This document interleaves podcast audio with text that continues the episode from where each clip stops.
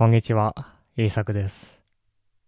このポッドキャストでは、日本語を勉強している人が日本語で考えられるように、いろいろなトピックについて話します。では今日も日本語で考えていきましょう。今日のトピックは、時間が多すぎても良くないです。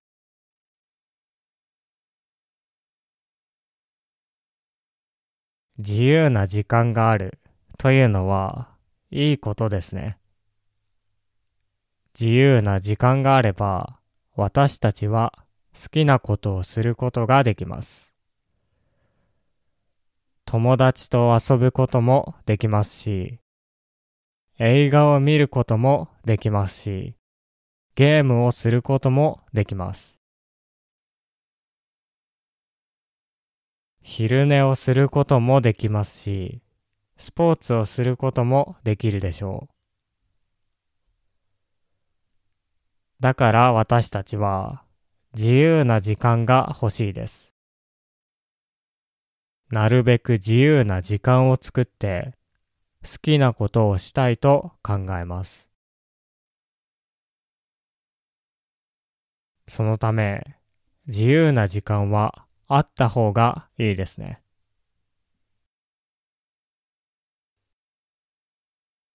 しかし、ここで少し面白いことがあります。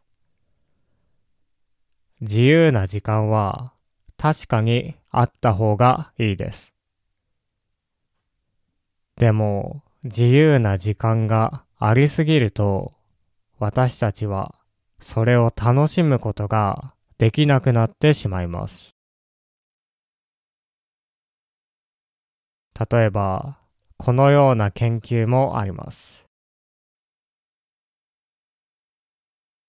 2万人のアメリカ人の自由な時間と幸福度について調べました。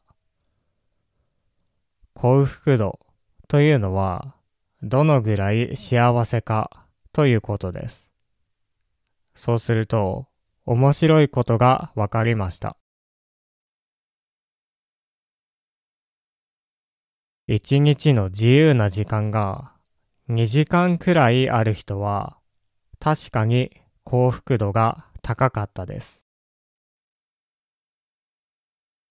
つまり2時間の自由な時間がある人は毎日を楽しく生活していました。しかし、一日の自由な時間が5時間以上ある人は幸福度が下がっていました。つまり、毎日自由な時間がありすぎる人は幸せだと考えていなかったんですね。もちろん、自由な時間がある程度ある人は幸せだと思っていました。しかし、その時間がとても長いと、今度はあまり幸せだと考えなくなっていました。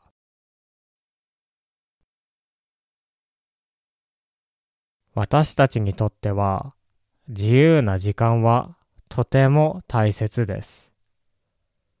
しかし、それが長すぎると、今度はそれを幸せだと考えなくなってしまいます。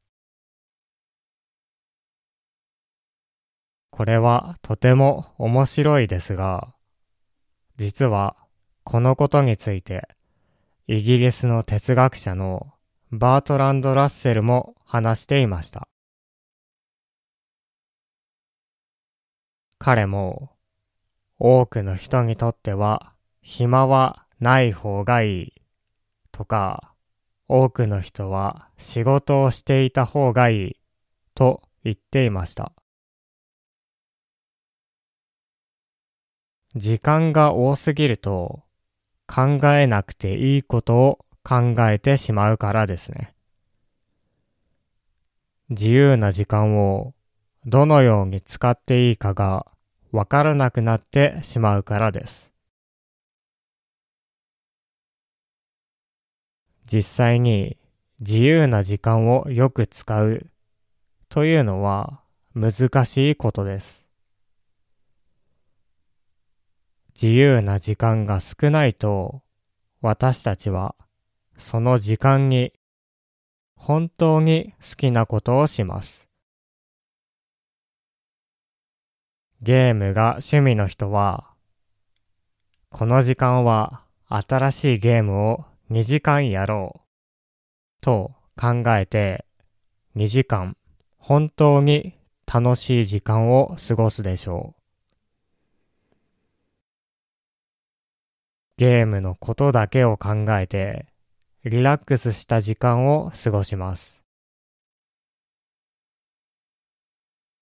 しかし、自由な時間がありすぎるとどうなるでしょうか？これをやった方がいいかな？とか、あれもやった方がいいかな？と考えて、結局何もしないことがありますね。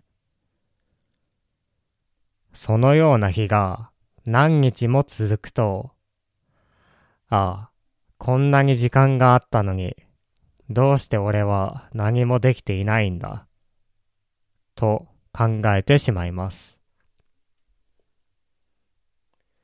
そしてそれが不幸な気持ち、幸せではないという気持ちになってしまうのでしょう。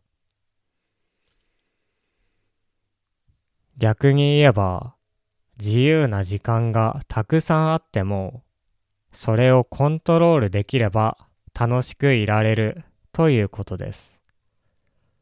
しかし、長い時間をコントロールするのは難しいので、多くの人にとってそれは幸福度を高くしなかったのでしょう。やりたいことがたくさんある人は自由な時間がたくさんあっても楽しいでしょうしかし今それがない人は少し忙しいくらいの方が幸せかもしれません。